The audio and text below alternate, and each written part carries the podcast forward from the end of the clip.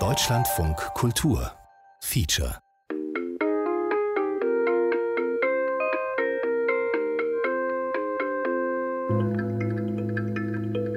Dies ist der Anschluss von Nadja Küchenmeister. Sie können mir eine Nachricht hinterlassen, gerne auch Ihre Telefonnummer und ich rufe Sie dann sobald wie möglich zurück. Bis dann. Ciao. Sie haben eine neue Nachricht. Nachricht 1. Navi, hier ist Papa. Nochmal zum Thema Fiktion. Fiktion ist für mich immer eine Mischung aus äh, realen, äh, aus erfahrenen, aus dem, was man in Dokumentationen gesehen hat, aus erfundenen und der Fantasie. Das ist eine Mischung aus allem und äh, eine völlig neue Erfindung ist eine Fiktion nie. Sie ist immer gemischt aus allem. Alles klar. Ciao. Es ist immer dasselbe Bild. Das U-Boot meines Großvaters wird im Zweiten Weltkrieg torpediert. Stundenlang treibt er im kalten Wasser und kämpft um sein Leben.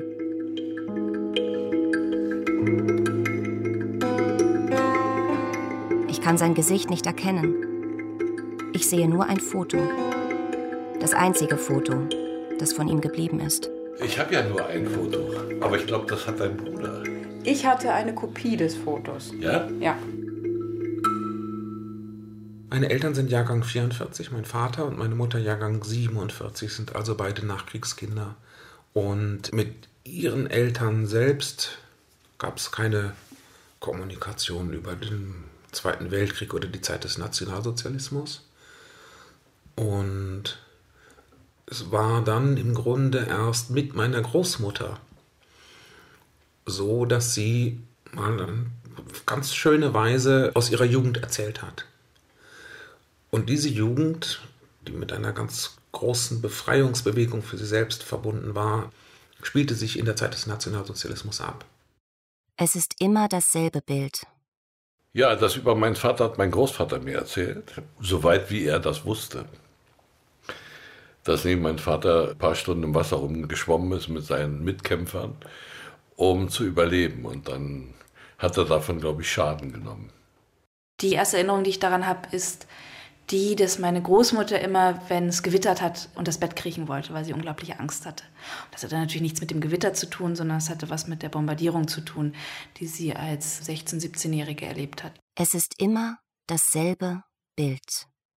Also mein Vater ist gestrandet in der Psychiatrie bei Rostock und er hat sich dann am Geburtstag meiner Mutter, etwa einen Monat vor meiner Geburt, erhängt. Natürlich ist es eine Rekonstruktionsarbeit. Diese Kindheit, wo sich außerordentliche Bilder von Albträumen und wahre Erfindungen miteinander mischen, wo, dass man gar nicht mehr unterscheiden kann. Zum Beispiel weiß ich, die Tiefflieger machten Jagd auf uns. Wir waren auf einer Badestelle und amerikanische Tiefflieger näherten sich der Badegruppe. Und ich erinnere mich nur deswegen daran, weil unsere Mutter uns geistesgegenwärtig in ein Brennnesselfeld warf. Ne, das behält man, die Brennnessel. Wir versuchen das zu verarbeiten, eine Geschichte, die je länger sie zurückliegt, immer unglaubwürdiger klingt. Man glaubt es einfach nicht, dass das so stattgefunden hat. Der Tiefflieger hielt genau über der Badestelle, er machte die Bodenluke auf, um zu gucken und eine Handgranate nach uns zu werfen. Hubschrauber waren damals nicht im Einsatz.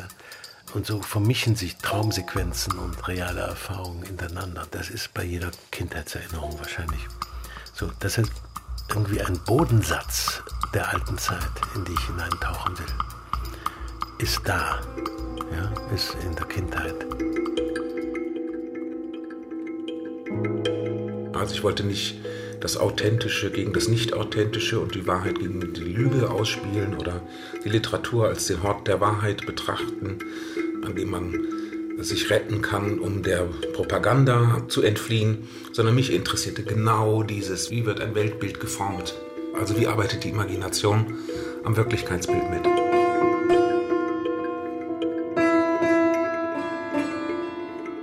Wohin mit dem Elend, Wohin mit dem Leid? Feature von Nadja Küchenmeister. Die Kulturwissenschaftler Jan und Aleida Assmann haben den Begriff des kommunikativen Gedächtnisses geprägt. Darunter versteht man die mündliche Weitergabe von Erfahrungen. Gemeinsam mit dem kulturellen Gedächtnis, das Texte, Bilder und Riten der Menschheit mit einschließt, bildet es das kollektive Gedächtnis. Ein Begriff wiederum, der auf den französischen Philosophen und Soziologen Maurice Halbwachs zurückgeht. Das kommunikative Gedächtnis stirbt mit dem Träger der Erfahrung. Was jedoch, wenn da nie jemand war, der seine Erfahrungen hätte weitergeben können? Das einzige Foto, das von meinem Großvater existiert, zeigt ihn in einem Anzug der Kriegsmarine. Der Blick ist ernst und geht am Betrachter vorbei. Ich sehe ihm nicht ähnlich. Also du meinst, ich sehe ihm ähnlich. Mein Bruder sieht ihm eher ähnlich. Dein Bruder sieht ihm überhaupt nicht ähnlich. Nein? Dein Bruder sieht aus wie Timothy Dalton. Oder, oder Roy Black. Ach so, da sehe ich ihm doch eher ähnlicher. Ein ganzes Leben, gebannt auf ein Foto.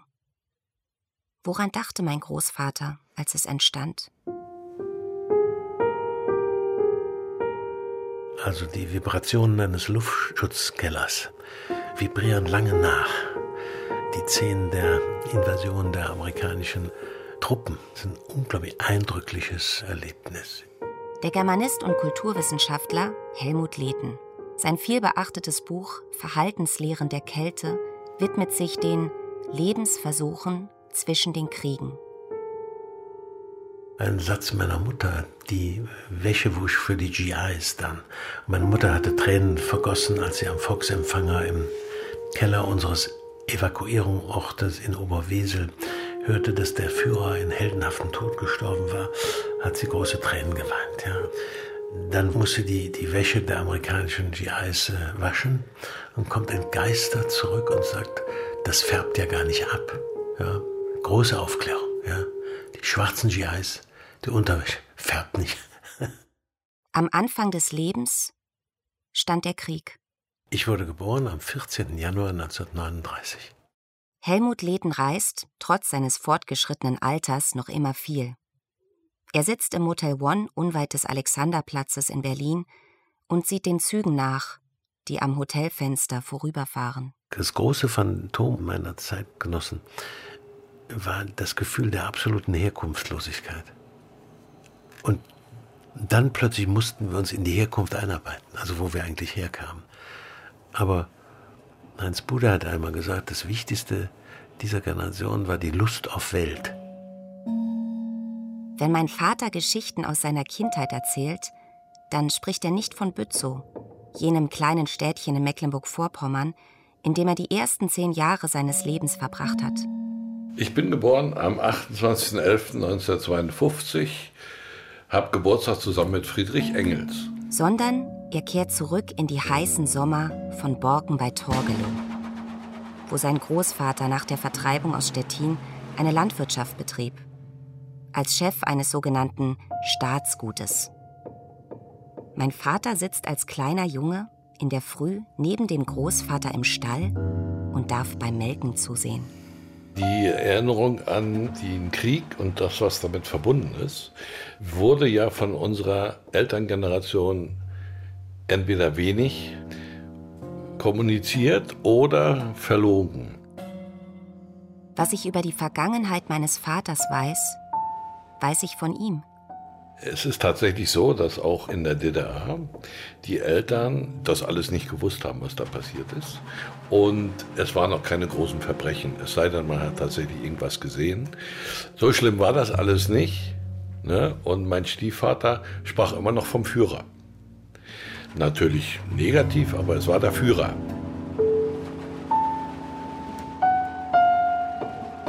Winter 1997.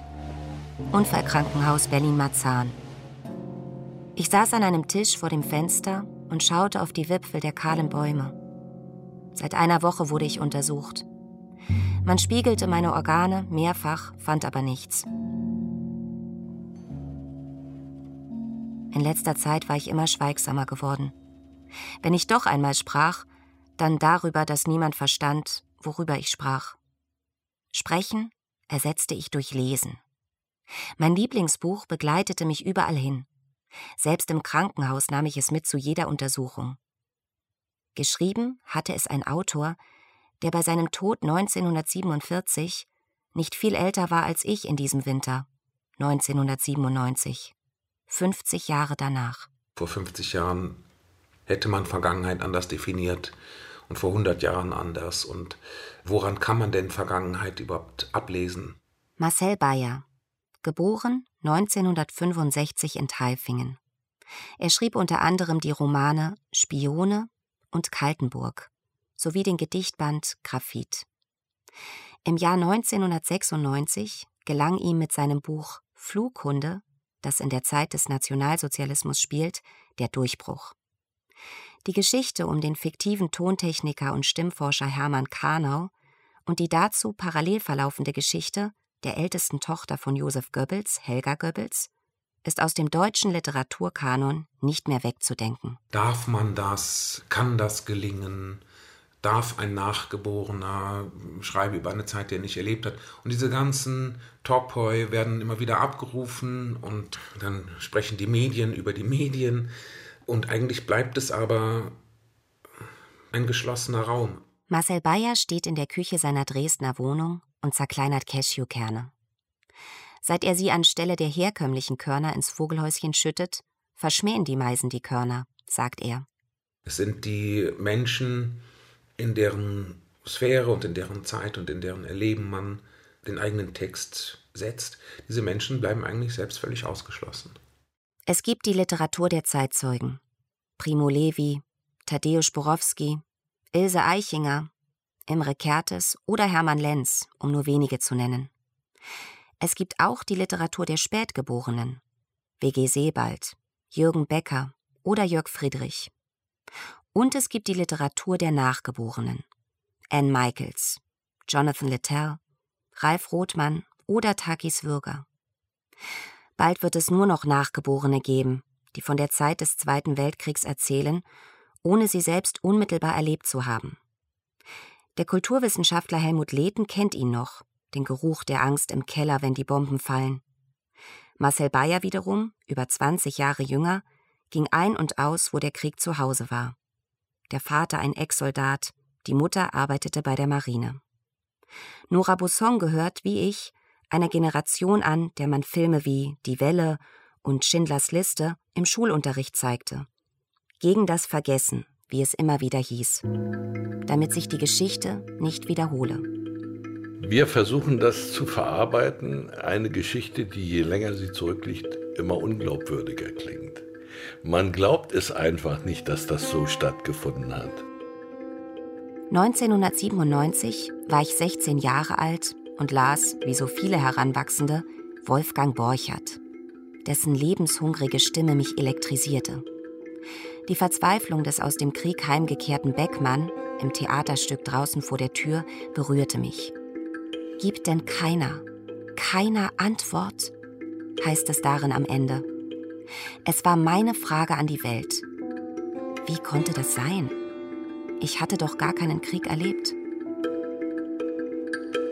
Es sind die Menschen, in deren Sphäre und in deren Zeit und in deren Erleben man den eigenen Text setzt. Diese Menschen bleiben eigentlich selbst völlig ausgeschlossen. Wie nähert sich eine junge Schriftstellerin, wie die 1982 in Bremen geborene Nora Busson, einer Zeit, die nicht einmal die eigenen Eltern erlebt haben? Ich glaube, das Wichtige ist, sich auf die Figuren einzulassen, auf ihr Nichtwissen, auch auf ihre eingeschränkte Möglichkeit der Bewertung, denn wenn wir aus der Jetztzeit, sagen wir über die 30er, 40er zum Beispiel, schreiben, dann haben wir den Vorteil der historischen Distanz. Wir sind auch selbst nicht involviert. Das heißt, alle Ängste und auch alle Feigheit betreffen uns nicht mehr. Wir können sie uns anschauen, aber wir werden nicht von ihnen bedroht. Das heißt, wir verhalten uns sehr, sehr viel freier zu dieser Zeit. Ich glaube, die Gefahr wäre, sich dem nicht bewusst zu sein und die eigene Perspektive mit der Perspektive des Romans zu verwechseln. Nora Busson sitzt in Berlin auf gepackten Koffern. Wie so häufig in den letzten Wochen. Sie wird später am Abend noch zum Flughafen eilen. Eine Veranstaltung in der Schweiz steht bevor. Wie ihr Kollege Marcel Bayer schreibt auch sie Romane, Gedichte und Essays. Darunter Gesellschaft mit beschränkter Haftung, 36,9 Grad und der Gedichtband Kreuzzug mit Hund. Wenn man aus der Zukunft in die Vergangenheit schreibt, hat man natürlich das Problem, dass man mehr weiß. Wenn man aus der Zukunft in die Vergangenheit schreibt, Nora Busson wird umsonst zum Flughafen fahren. Ihr Flug fällt aus. Aber das weiß sie jetzt noch nicht. Man hat eine gewisse Überlegenheit, auch gegenüber den Figuren, die man beschreibt, den Protagonisten. Und das bedeutet natürlich, dass man auch eine gewisse Überheblichkeit zeigen kann. Wir haben also die Aufgabe, da unsere Väter geschwiegen haben, uns durch diese Vergangenheit durchzuarbeiten, bis Licht am Ende des Tunnels ist. Und das scheint nun endliche Arbeit zu sein. Verdammt nochmal, ich will aus diesem Sound der Väter rauskommen. Der Sound der Väter ist der Titel des Buches, das Helmut Lehten über den Dichter Gottfried Benn geschrieben hat. In seinem Buch Die Staatsräte fingiert Lehten Gespräche zwischen dem Dirigenten Wilhelm Furtwängler, dem Chirurgen Ferdinand Sauerbruch, dem Staatsrechtler Karl Schmidt und dem Schauspieler Gustav Gründgens. Sie alle von den Nazis ausgezeichnet, mit dem Ehrentitel des preußischen Staatsrates.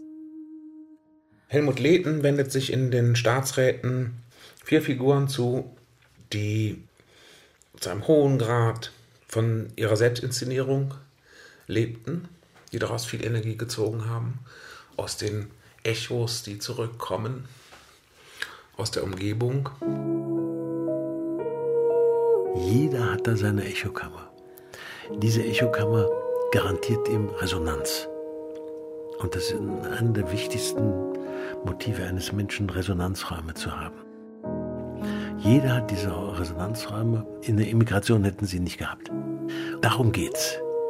Dass da ein Widerstand gegen Hitler organisiert wird, gut, das können Sie zur Kenntnis nehmen, aber die sind gebannt ins Zentrum eines Resonanzraumes oder eines Echoraumes, der weitgehend den Kontakt mit der Wirklichkeit verloren hat.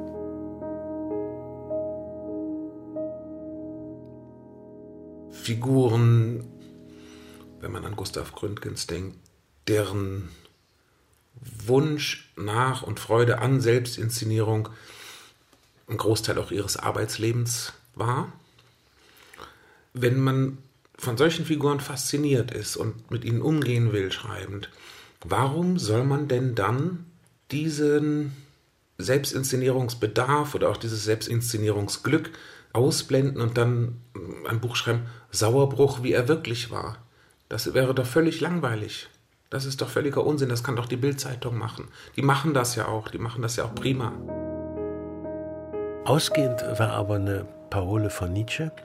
Er sagte, die deutsche Bildung ist ein Handbuch der Innerlichkeit für äußere Barbaren.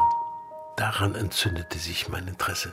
Wie kann das kommen, dass so eine grandiose deutsche Kultur und vier Repräsentanten dieser Kultur sich dermaßen instrumentalisieren lassen durch ein barbarisches Regime. Also das war eigentlich der Ausgangspunkt. Das wollte ich wissen. Und ich weiß es immer noch nicht. Ein Satz von Friedrich Nietzsche setzte Helmut Lehtens Auseinandersetzung mit der kulturellen Elite des Dritten Reichs in Gang.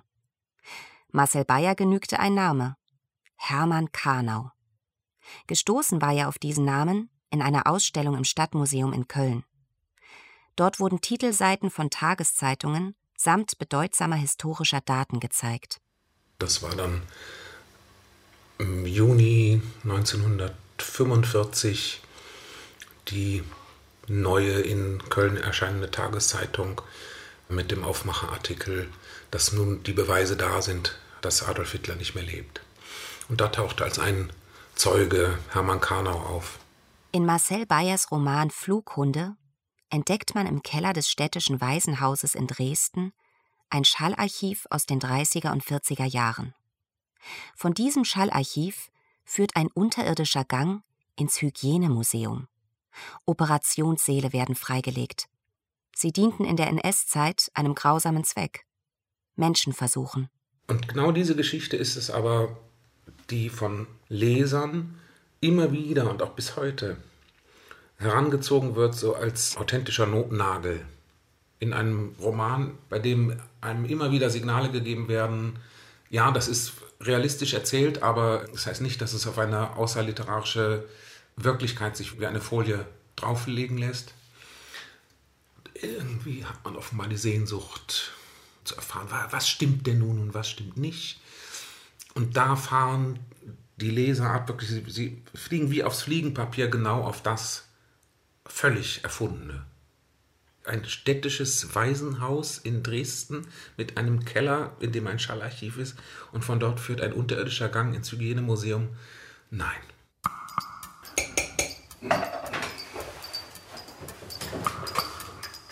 Habe ich dir die Geschichte erzählt von, äh, wie mein großer Onkel, also der älteste Bruder meiner Mutter, seine Schwestern vor den russischen Vergewaltigern gerettet hat? Nein?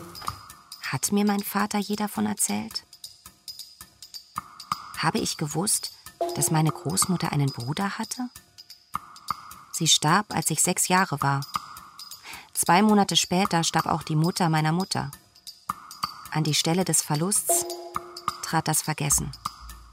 Jahre später erfuhr meine Mutter, dass der Mann, den sie bis dahin für ihren Vater gehalten hatte, nicht ihr Vater war und demnach auch nicht mein Großvater. Deine Mutter kennt ihren Vater. Sie hat nur mit ihm telefoniert. Sie kennt Ich denke, die ist dahin gefahren. Nein, sie hat ihn nie kennengelernt. Nein? Nein. Auf der Suche nach der eigenen Herkunft scheitert man schon an der Frage nach den eigenen Großeltern?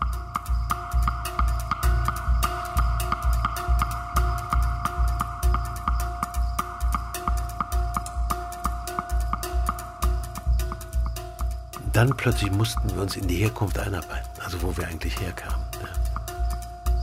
Das Geburtsjahr meines Großvaters ist meinem Vater nicht bekannt. Irgendwann Anfang der 1920er Jahre. Vielleicht wurde er ja im selben Jahr geboren wie Wolfgang Borchert, 1921. Viel älter als dieser ist er jedenfalls nicht geworden. Hätte mein Großvater sich einfühlen können in Borcherts klagenden Beckmann, der nach dem Krieg nach Hause kommt und nichts mehr vorfindet, wie es einmal war? Du hast keinen Großvater kennengelernt? Nee. Und meine beiden Eltern haben nie ihren Vater kennengelernt. Stimmt. Meine Begeisterung für Wolfgang Borchert reichte so weit, dass ich im Foyer meines damaligen Gymnasiums ein Plakat aufhing, um an den 50. Todestag des Schriftstellers zu erinnern. Aber ging es mir wirklich um die Verzweiflung des Kriegsheimkehrers, der auf eine Antwort hofft, die ihm scheinbar niemand geben kann?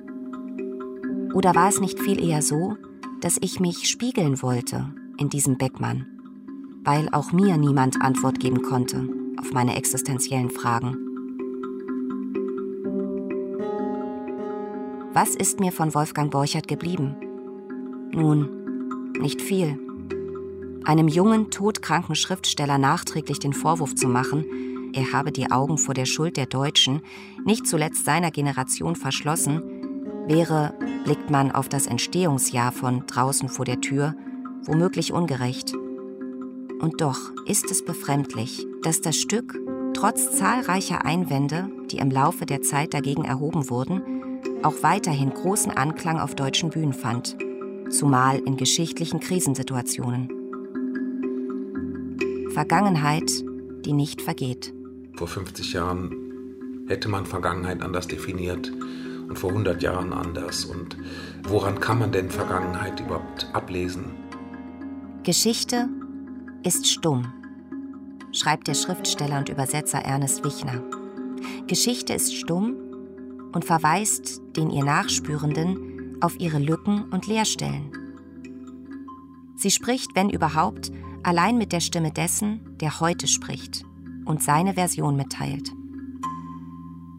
Ich persönlich schreibe eigentlich immer mit einem Blick auf die Gegenwart, aber um die Gegenwart zu verstehen, hilft der Blick in die Vergangenheit und äh, daher kommt sicherlich auch mein Interesse an historischen Stoffen. Mich würde kein rein historischer Roman interessieren, der sich nur um sich selbst dreht und so eine Art Kostümdrama aufbaut. Aber ich glaube, dass wir, wenn wir die Gegenwart verstehen wollen, natürlich nicht auskommen ohne ein tiefergehendes Verständnis oder ein zumindest Befragens der Vergangenheit.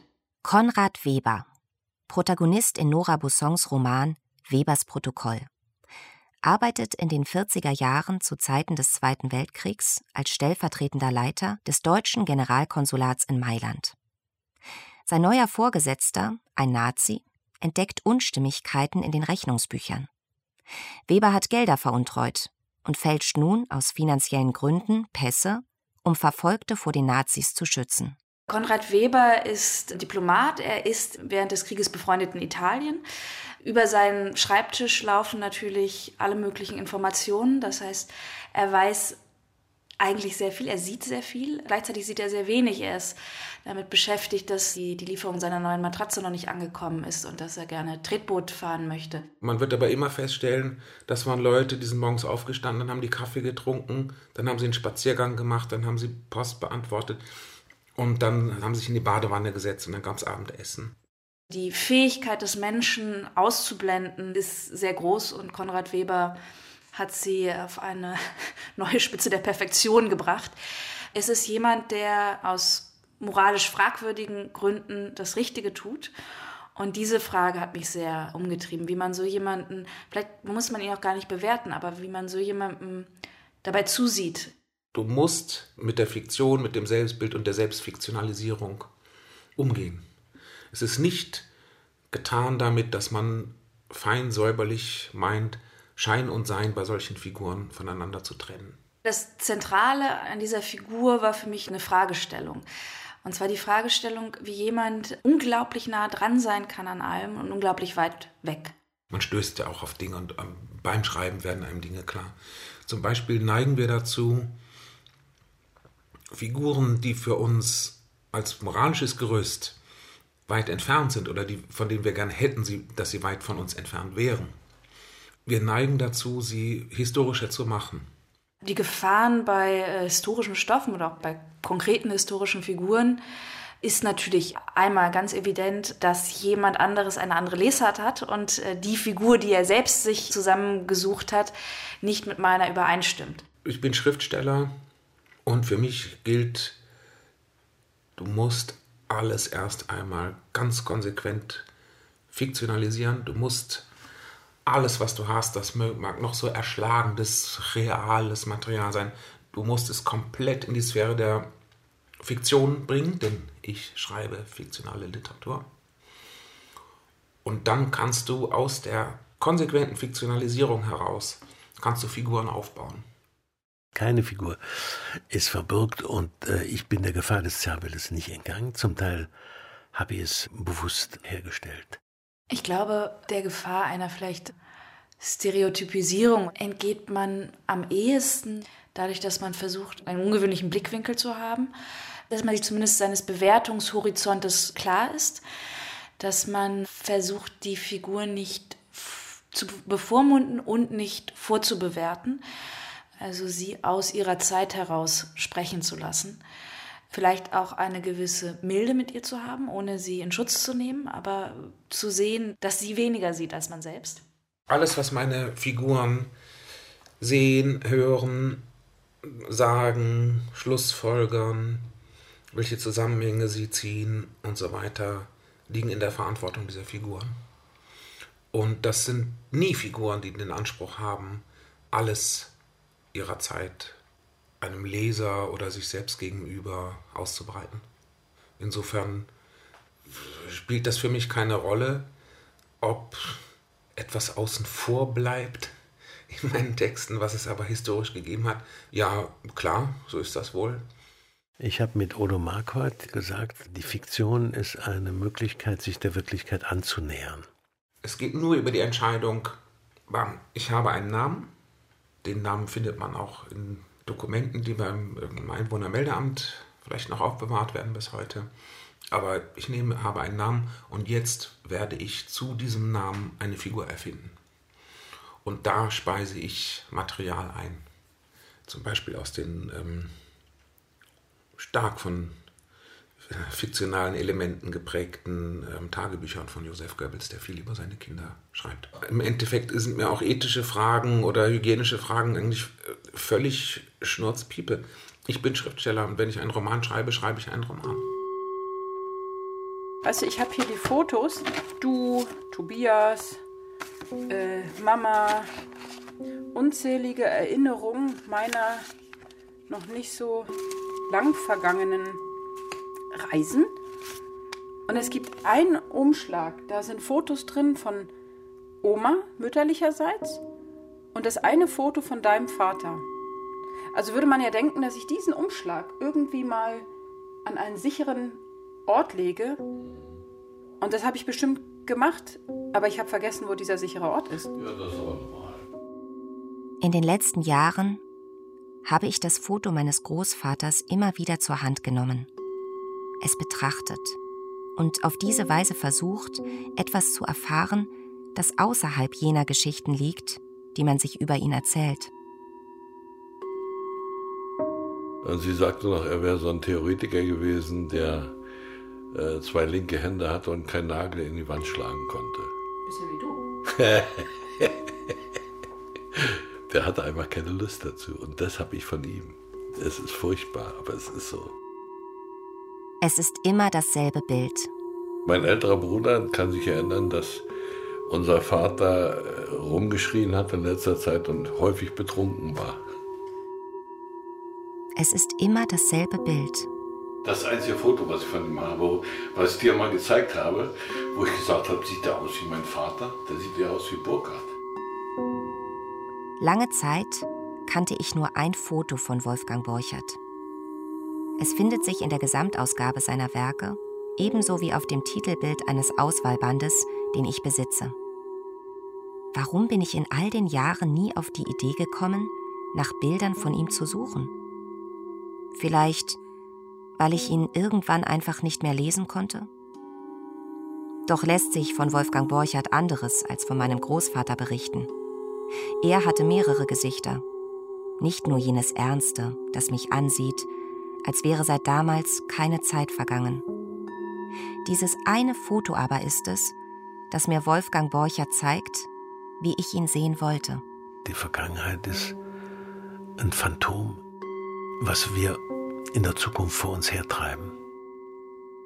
Welche Möglichkeiten standen Helmut Lehten zur Verfügung, um sich diesem Phantom zu nähern? Wenn zum Beispiel ich 65 Fotografien aller Staatsräte von 1933 äh, bringe, dann beschreibe ich sie mit Kategorien, die die damalige Physiognomik entwickelt hat. Ja? Also ich bleibe im Denk- und Möglichkeitshorizont dieser Fotografien. Natürlich gesehen von mir aus, ne? aber das, ich benutze das Vokabular. Bei diesen Fragen, wie viel beruht auf Tatsachen, wie viel haben Sie erfunden, wie haben Sie sich denn der Fiktionalisierung von Wirklichkeit angenähert? Bleiben wir immer auf der Ebene eines Historikers oder eines Reporters stehen? Wie viel Fiktionalisierung ist denn erlaubt? Oder wie viel Spekulation ist denn erlaubt, die ich nicht mit Fußnoten oder Beweismaterialien unterfüttern kann? Oder wenn Sauerbruch den Schmidt als Pykniker bezeichnet und den Fortsänger als Leptosom, dann nehme ich die Kategorien von Ernst Kretschmer, Körperbau und Charakter aus dem Jahr 1921 und lege Sauerbruch, diese Kategorien in den Mund, mit denen er dann diese Gestalten beschreibt. Das war ein, der verzweifelte Versuch, quasi nichts hinein zu projizieren, was damals nicht schon denkmöglich war. Ich hatte viele Bücher aus der Zeit, zum Beispiel so einen komischen Bildband, also so ein Klebebuch, wo man, ich glaube, aus Zigarettenschächtelchen so wunderhübsche Bilder vom Führer aufkleben konnte. Also wie in meiner Kindheit man WWF-Bilder in so Stickeralben geklebt hat. So etwas, um einfach auch zu sehen, wie die ungebrochene Inszenierung dieser Figur 1936 aussah und nicht 2006. Die Arbeit an Flughunde begann ja mit einer Zumutung, nämlich dass ich mir sagte, ich werde nicht in der Vergangenheitsform und nicht in der dritten Person eine Figur verfolgen, die an Menschenversuchen beteiligt ist. Das war schon eine Zumutung. Und ich musste auch immer bereit sein, die ganzen vier Jahre das jederzeit abzubrechen und beiseite zu tun. Mir wurde aber irgendwann klar, dass der Abbruch des Schreibens nicht bedeutet hätte, dass mich die Figur auch loslässt. Ich bin ja nach Italien gezogen in der Zeit, als ich das fertig schrieb. Ähm, und äh, ich trat an dem Tag, als ich den Roman abgeschlossen hatte, auf die Straße und merkte plötzlich, dass ich unfassbar allein war in Rom. Und da fiel mir auf, dass ich eigentlich schon die ganzen Monate unfassbar allein gewesen war in Rom. Ich habe es nur nicht gemerkt, weil ich eben hinter dieser Figur Weber tatsächlich verschwunden war. Das war kompliziert und auch unangenehm und so weiter, aber das spielt ja eigentlich alles keine Rolle. Also wenn man bedenkt, worüber ich da schreibe und um was für Menschen es da geht. Irgendwann tritt das Grauen ins Leben. Ich war 1967, glaube ich, mit einem Freundschaftszug in der Sowjetunion.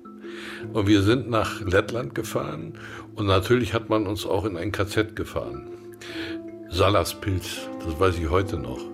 Das war ein KZ, das hatten die mitten im Märchenwald gebaut, die Nazis, so wie wir Deutsche uns den Märchenwald vorstellen. Es war Sommer, die Vögel zwitscherten und da hatte ich zum ersten Mal dieses physische Gefühl der Beklemmung, dass man mitten im Märchenwald locker vor sich hin gemordet hat. Nora Busson erinnert sich an einen Zettel, auf den sie während ihrer Recherchen in einer Personalakte stieß. Auf der Vorderseite des Zettels las sie eine hingeworfene Notiz, eine Verabredung zum Frühstück. Auf der Rückseite waren Zugdurchfahrten vermerkt. Es war so sehr aus dem Kontext gerissen und es war auch so zerschnitten, dass ich nicht mehr den genauen Inhalt fassen konnte. Aber natürlich in dem Moment, in dem ich die frühen 40er Jahre habe und die Erlaubnis von Zugdurchfahrten, natürlich kommt das Bild der Deportationszüge. Wir versuchen das zu verarbeiten, eine Geschichte, die je länger sie zurückliegt, immer unglaubwürdiger klingt. Man glaubt es einfach nicht, dass das so stattgefunden hat. Diese Beiläufigkeit war frappierend, aber sie hat mir plötzlich gezeigt, wie man sich Möglichkeiten geschaffen hat, es zu übersehen. 1957. Helmut Lehten ist 18 Jahre alt, geht er mit der Schulklasse ins Kino.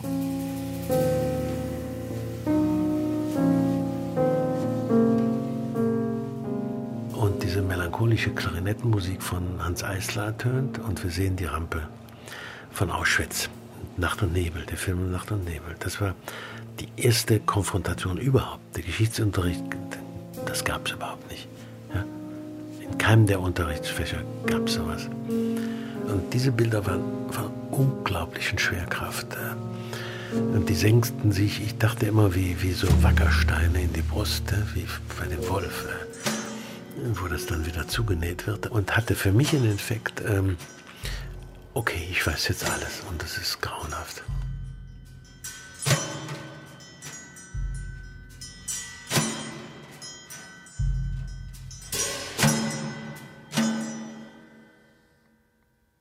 Ich wollte eine Figur haben, die an Menschenversuchen beteiligt ist und wollte vor dem Hintergrund meiner Lektüre über tatsächlich vorgenommene Menschenversuche in Konzentrationslagern nicht auf eine reale Begebenheit zurückgreifen.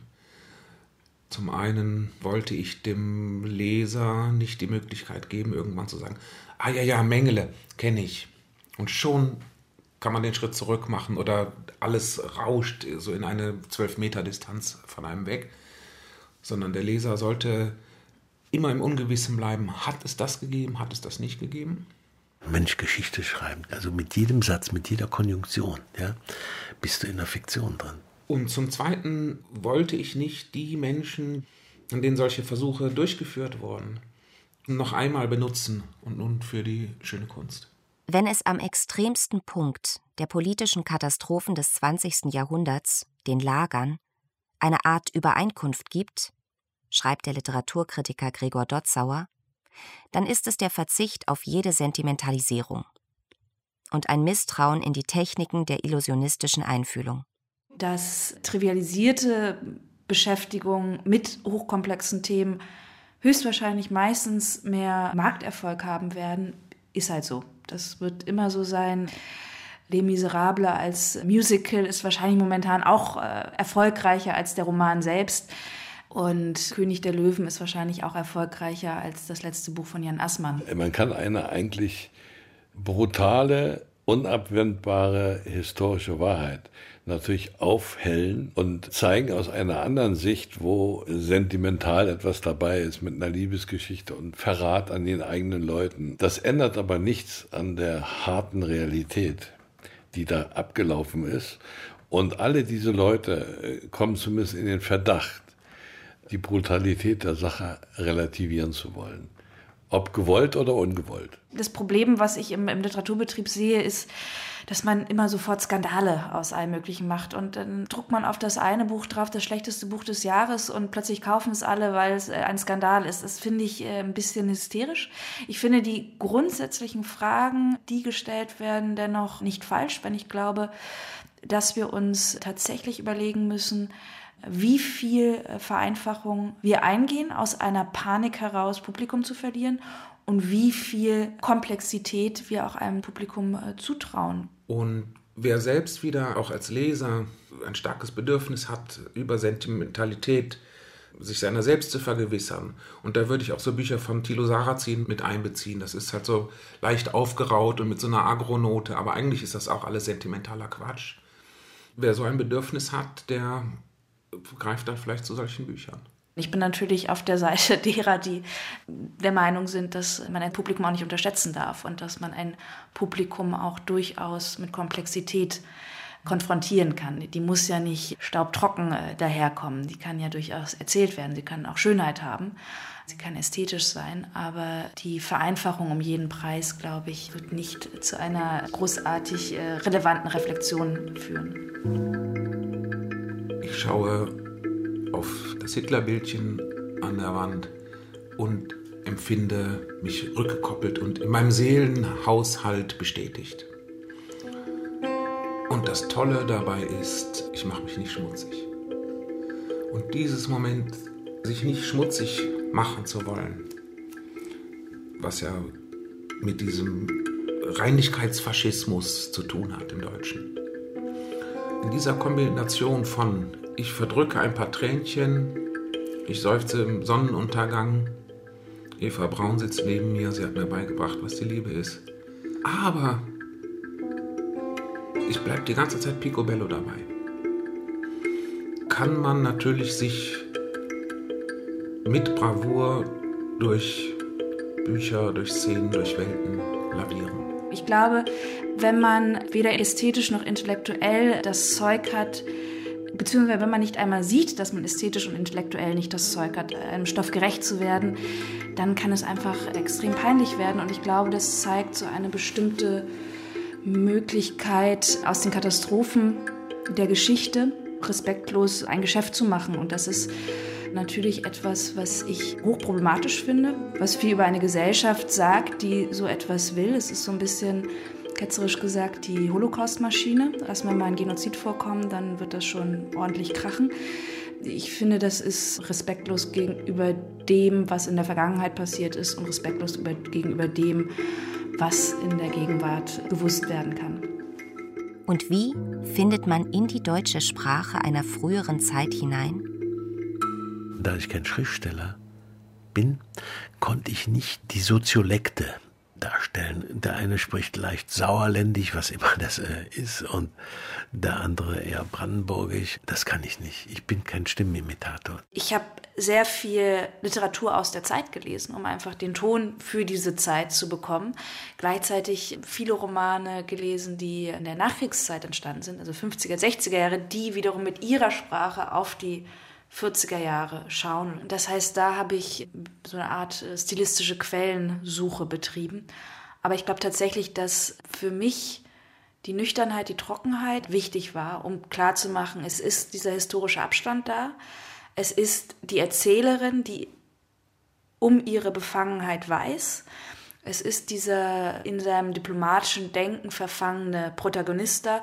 Und da schien mir das am besten zu fassen. Gleichzeitig ist sie dann natürlich auch wieder sehr phasenweise sehr bildreich. Aber ich glaube, dass die Distanz ein wichtiger Punkt auch war. Es gehört sich nicht zu leugnen, dass Sprache nicht das Transportmittel der Wahrheit ist.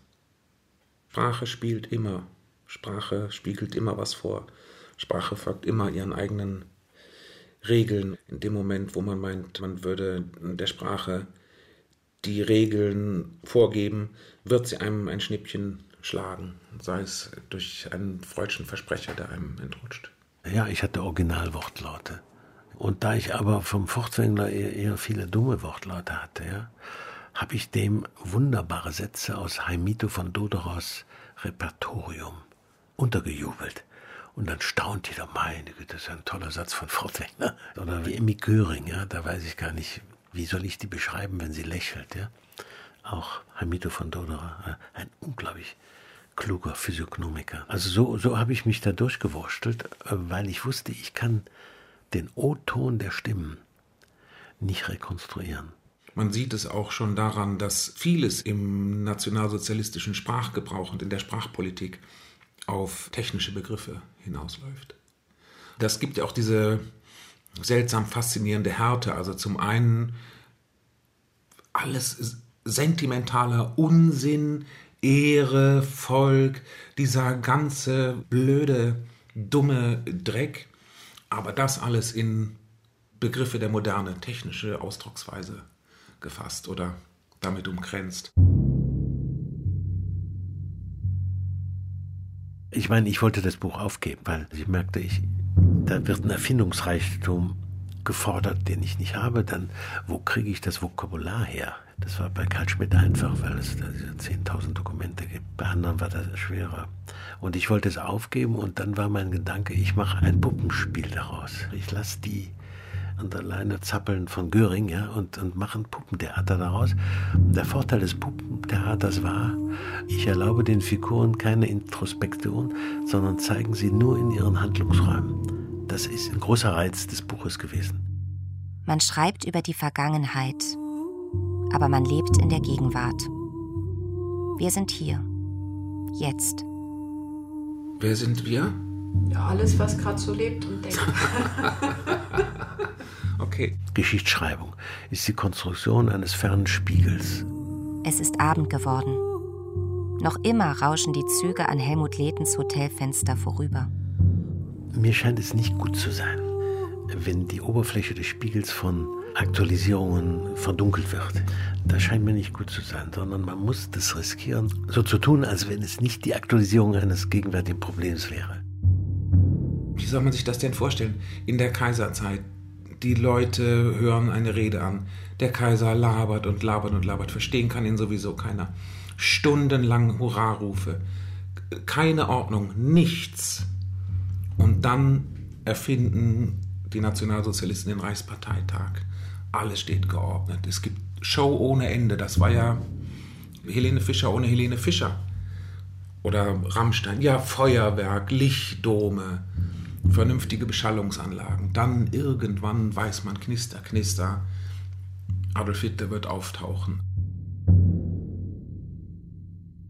Diese mich selbst Befragung, wie nah darf ich dran, wie darf ich mich selbst dazu in Bezug setzen, das ist für mich eigentlich der relevante Schlüssel. Und wenn diese Frage ausbleibt, wird es problematisch. Das war etwas Modernes, das war etwas, was in die Zukunft wies. Und insofern habe ich mir dann erlauben können, meine Figuren auch im Kopf moderner zu machen und näher an mich heranzurücken und zugleich aber auch gar nicht verschweigen zu wollen, dass ich Anfang der 90er Jahre natürlich ein anderes Bewusstsein habe und einen anderen Umgang mit, damals sagte man noch Massenmedien. Und da schien mir eine Brücke möglich, sodass ich auf eine Weise lustvoll meiner Figur mein Bewusstsein geben konnte und darüber natürlich viel stärker gefordert war, mich selber zu fragen,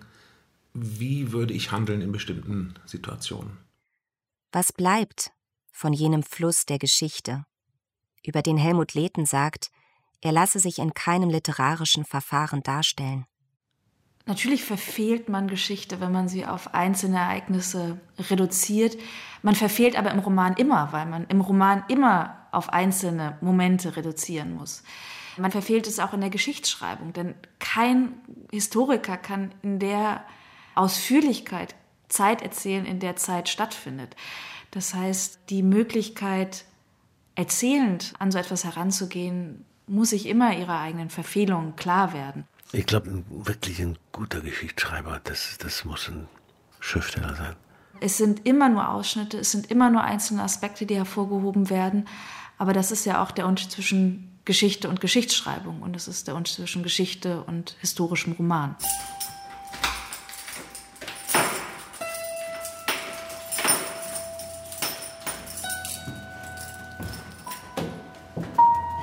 Ich bin Schriftsteller und wenn ich einen Roman schreibe, schreibe ich einen Roman. Als Kind bat ich meinen Vater oft, erzähl mir eine Geschichte. Ich bin geboren am 28.11.1952, habe Geburtstag zusammen mit Friedrich Engels. Ich habe einen Vater. Im Leben meines Vaters aber blieb der Platz seines Vaters leer. Da war eine Lücke, die ich hingenommen habe. Kann man eine Lücke hinnehmen? Ja, kann man. Kann man. Bam. Ich habe einen Namen und jetzt werde ich zu diesem Namen eine Figur erfinden. Mein Vater hieß Paul. Es ist immer dasselbe Bild. Ich weiß nicht und habe mir die Frage nie gestellt, ob aus mir was anderes geworden wäre, hätte ich meinen Vater gekannt. Es ist immer dasselbe Bild. Ich vermute mal, ich habe mich für meinen Vater nicht interessiert, weil ich fand, er hatte mich verraten. Er hat mich allein gelassen. Ja, er hat vielleicht auch Angst gehabt vor mir, weil er überfordert war in dem Moment und jetzt noch ein Kind. Weißt du, wie ich meine? Und es bleibt immer dasselbe Bild. Man ist doch immer man selbst. Man ist nicht immer man selbst. Glaubst du, dass man jemanden lieben kann, den man nicht kennengelernt hat? Nö. Die Vergangenheit ist ein Phantom, was wir in der Zukunft vor uns hertreiben. Kurz sind wir da und dann sind wir nicht mehr da. Wir sind Teil eines großen Ganzen. Das ist etwas, was mein Vater mir eigentlich immer gesagt hat, dass man sich nicht zu ernst nehmen sollte, dass wir eigentlich nichts sind als eben das Gras und man schaut und dann ist es nicht mehr da und kaum jemand hat was davon äh, zur Kenntnis genommen.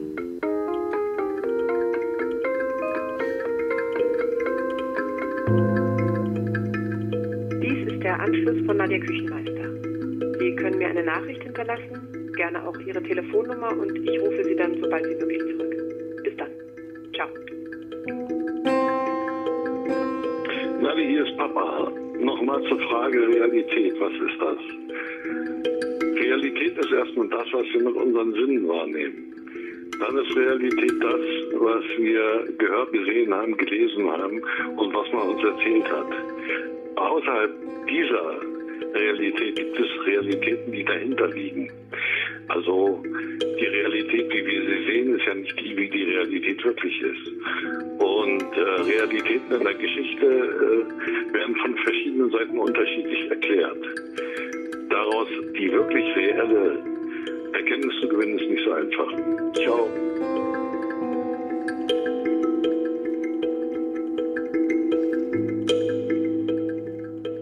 Wohin mit dem Elend, wohin mit dem Leid?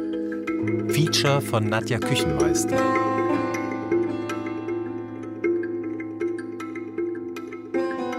Mit Caroline Haupt als Erzählerin. Musik Areni Akbabian. Technische Realisation Kai Schliekelmann und Markus Freund. Regie Alexander Schumacher.